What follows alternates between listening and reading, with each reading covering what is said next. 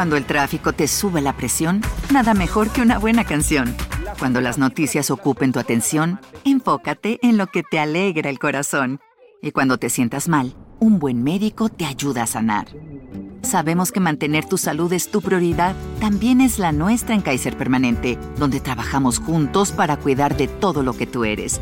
Kaiser Permanente, para todo lo que tú eres. Kaiser Foundation Health Plan of the Mid-Atlantic Stay Inc. 2101 East Jefferson Street, Rockville, Maryland 20852. ¿Extrañas?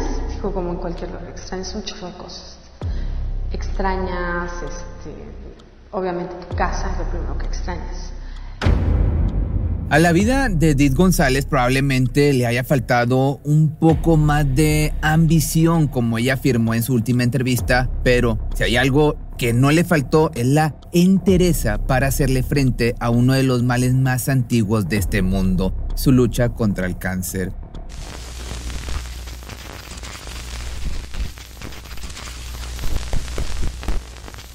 Es increíble cómo hasta el momento y con tanta evolución en la medicina aún sea tan difícil detectar a tiempo el cáncer de ovario. Así fue la triste historia de la popular actriz y bailarina Edith González. Tan solo tenía 54 años y mucha tela para cortar en una carrera maravillosa. Una enfermedad no detectada a tiempo que permaneció oculta fue la que terminó con el sueño de González, una persona que siempre se mostró tal cual era, un ser sin tapujos que creía que ninguna mujer era fea, más bien todas eran bellas princesas. Cabe destacar que esta enfermedad es uno de los cánceres más comunes entre mujeres. Lamentablemente sigue siendo difícil poder detenerlo en una etapa temprana. Lo más terrible es que esto incide enormemente en su mortalidad. Edith González nunca bajó los brazos porque tuvo un faro que le iluminó el camino, su padre. En su figura paterna se refugió para llevar adelante su lucha. Hoy Edith brilla más fuerte porque estrella se nace, no se hace. La familia de Edith González no esperaba que el último ingreso de la actriz al hospital resultara fatal, pero cuando supieron que el sistema inmunológico había cedido, llegó la hora de despedirse de ella quien nunca perdió su fuerza y valentía. Todo el núcleo familiar estaba confiado que podía sobrevivir a la enfermedad, según Víctor, hermano de Edith, parecía que todo marchaba bien con la actriz, a quien le fue detectado cáncer de ovario en el año 2016, pero que un año después aseguró que la enfermedad estaba controlada. La artista internacional, luego de casi tres años de batalla contra el cáncer de ovario, estaba hospitalizada y durante la madrugada de un jueves la familia pidió desconectarla de los aparatos que la mantenían pedido que había dado la propia intérprete.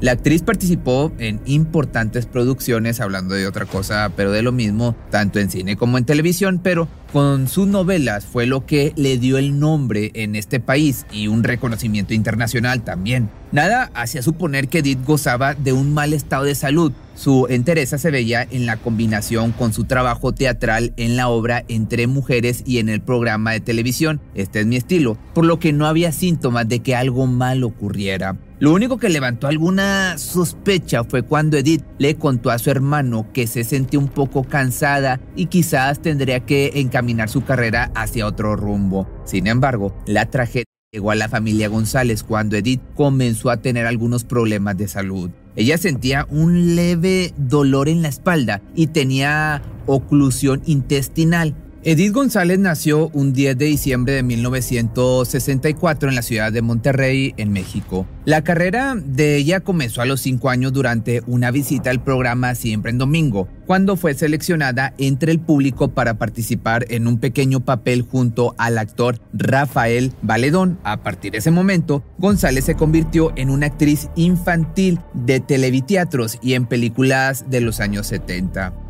Estudió actuación en Nueva York, Londres y París. Formó parte de la academia del director de teatro Lee Strandberg, además de estudiar en el Neighborhood Playhouse y en el Actors Institute. También formó parte de la Universidad de Sorbona, donde estudió inglés e historia del arte y jazz en Gran Bretaña.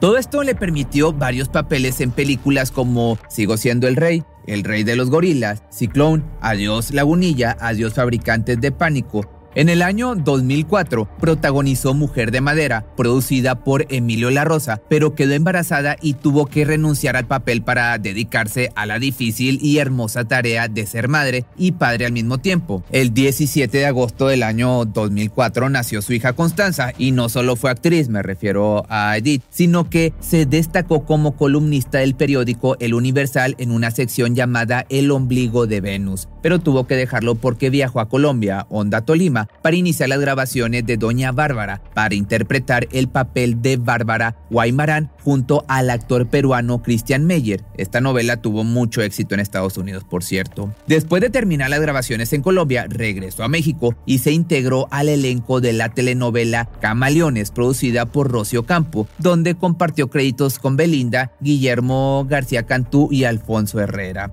En el año 2011 trabajó en la telenovela Cielo Rojo y participó en la segunda temporada de A Corazón Abierto. Posteriormente, pudimos disfrutar de sus actuaciones en Vivir a Destiempo, Las Bravo y Eva la Trailera. Fue una de las mujeres más deseadas en México y seguramente en el mundo entero. Por eso su vida sentimental fue bastante interesante. Su actuación le generó romances con los hombres más importantes del mundo del espectáculo y la política. Entre las parejas que tuvo Edith González se destacan galanes de telenovela, economistas y hasta miembros destacados de la política mexicana. Edith González conquistó a las audiencias con su talento y sus increíbles ojos azules. Sin embargo, aquellos que la veían en la televisión no fueron los únicos en caer rendidos ante la actriz. De hecho, a lo largo de su vida fueron varios los que se enamoraron o muchos de Edith González, pero muy pocos tuvieron la oportunidad de convertirse en una de sus amadas parejas. Pese a su familia, fueron contadas las ocasiones en las que el público y la prensa pudieron conocer en profundidad la vida romántica de Edith González. Por ejemplo, en una entrevista, la guapa protagonista de Blanca Vidal y Salomé confesó que la buena química que había formado con el actor Eduardo Palomo en la telenovela Corazón Salvaje los llevó a sostener un efímero romance sin que éste llegara a más. También pecando de indiscreción, Christian Bach, quien fue una de las grandes amigas de González en la década de los 80, reveló otro curioso noviazgo de la actriz que se mantuvo en secreto por años. Según dijo, Edith salió con Damián Bichir, a quien conoció en el rodaje de la película Salón México en el año del 96. Aunque ninguno de los dos negó el romance, ambos nunca se refirieron al tema. Desde entonces y hasta el final de sus días, Edith intentó mantener en secreto quiénes eran sus parejas y luego llegó el que podría ser descrito como el amor de su vida. Lo cierto es que tres hombres fueron los que conquistaron el corazón de Edith González en sus últimas dos décadas de vida. En el año 2003, Edith inició un discreto romance con el político mexicano Santiago Krill, quien entonces ejercía el cargo de secretario de gobernación en el gabinete de Vicente Fox y al mismo tiempo estaba casado con Beatriz García Ríos. Por más de un año, Krill y González salieron en secreto. De hecho, su relación podría haber continuado así de no ser por el sorpresivo nacimiento de Constanza. Edith registró a su hija en solitario y ante la ley se asumió como madre soltera. Cuatro años más tarde, en marzo del año 2008, Constanza fue registrada de nueva cuenta, ahora atribuyendo su paternidad a Krill, quien reconoció que Constanza era su hija y se hizo cargo de la paternidad luego de su llegada a la Cámara de Senadores el 19 de mayo. Casualmente, el hecho ocurrió pocos días después de que la desaparecida revista Mi Guía publicara un acta de nacimiento donde aparecía su apellido junto al de González. Aunque para ese momento Edith ya no era pareja de Santiago, la actriz mantuvo una buena relación con él pensando en el futuro y en el sano crecimiento de su hija.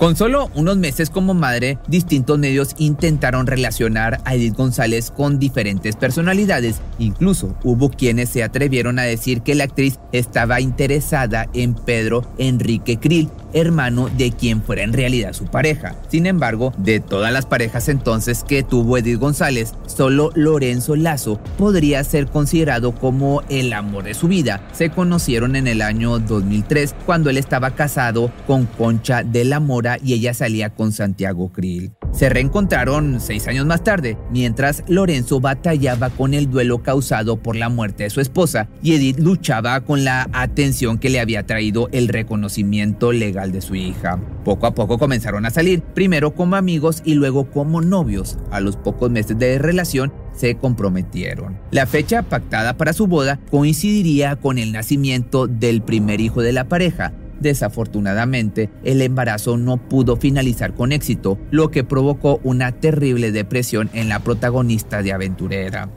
El 24 de septiembre del año 2010, la actriz y el economista se casaron en la iglesia de Nuestra Señora del Pilar, en una enorme boda repleta de estrellas y personajes relevantes de la política nacional. El lazo se mantuvo junto a Edith en las buenas y en las malas, mostrando su incondicional apoyo mientras ella luchaba contra el cáncer de ovario que apagó su vida. Alguien tan querida y amada por tantas personas no podía tener un funeral que no estuviese a su altura. Según la actriz Leticia Calderón, gran amiga de Edith, y una de las primeras en pronunciarse en redes sociales sobre el deceso de su compañera, González quería mariachis en el Teatro de la Anda y ahí quería ser velada.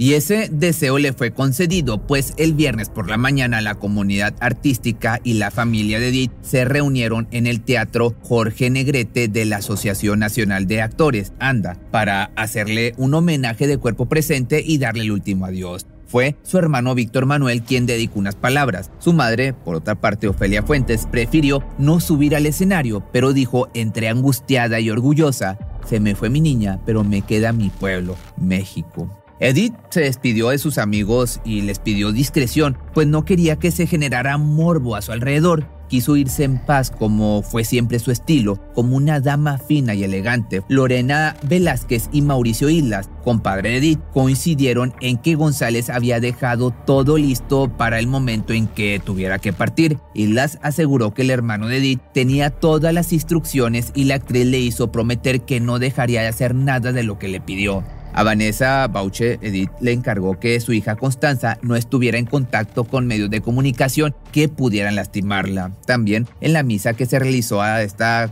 actriz en la parroquia de San Agustín, en Polanco, uno de los primeros en llegar fue Santiago Krill, padre de Constanza. Lorenzo Lazo, viudo de Edith y quien también enfrenta una lucha contra el cáncer, destacó los logros de su fallecida la única actriz en Latinoamérica que tuvo cinco telenovelas transmitiéndose de momento simultáneo en un país, en Estados Unidos, por cierto. El reciente cumpleaños número 18 de Constanza Krill hija, como ya te platiqué de la fallecida, no solo significó su mayoría de edad, sino también la recepción de la herencia que su madre le dejó. La joven, quien estuvo al cuidado de su padre, Santiago, ahora es la única heredera de la fortuna. Y si de números se trata, la trayectoria de Edith deja un saldo de 27 películas, 39 telenovelas y 3 premios, entre los que se destacan por su participación en televisión y novelas incluida Mejor Protagónica, Antagónica y Favorita Público. Son parte del legado que dejó a lo largo de casi 50 años de carrera. Dicen que las personas se cuando son olvidadas. Por eso podemos decir que Edith González está más viva que nunca en el recuerdo de todas y todos los espectadores del mundo que disfrutaron sus papeles protagónicos en los programas de televisión donde dejó su huella. Con un profundo amor por su pueblo, sus personajes más admirados eran Sor Juana Inés de la Cruz, Emiliano Zapata y el pueblo mexicano. Además, fue una estudiosa de la Constitución Nacional, también de llevar siempre en su cartera la Constitución mexicana. Bella e inteligente, como pocas, única en su estilo, Edith siempre será recordada por amar la vida y por su entereza con la que peleó hasta el final de sus días ocupándose del más mínimo detalle, siendo una luminaria en el duro camino de no bajar los brazos ante las circunstancias más adversas. Si te gustó este tipo de temas, déjame acá abajo tus comentarios y también te voy a dejar un pedazo de la nueva canción para que vayas y le eches una escuchada. Buscar, pero solo si quieres y nos escapamos una noche como.